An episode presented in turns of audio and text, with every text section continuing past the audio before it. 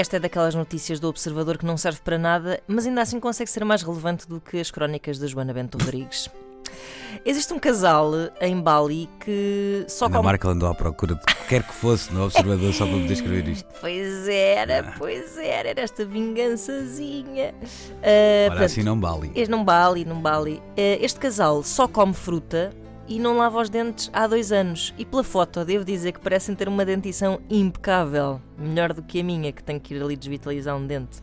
Ah, mas o comentador Miguel Araújo, que não é o das cantigas, se Deus quiser, não está convencido com esta questão deles não lavarem os dentes há dois anos e coloca uma questão pertinente que é a seguinte. Mas então como é que tiram os fios das mangas do meio dos dentes?